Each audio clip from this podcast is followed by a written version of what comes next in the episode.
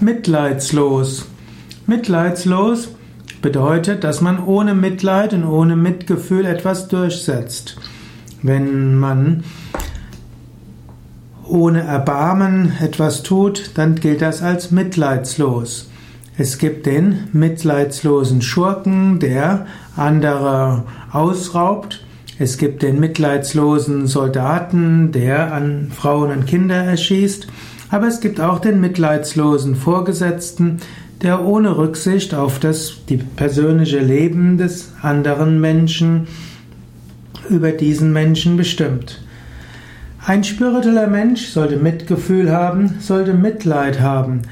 Ein spiritueller Mensch sollte anderen Menschen helfen, ihnen Liebe schenken.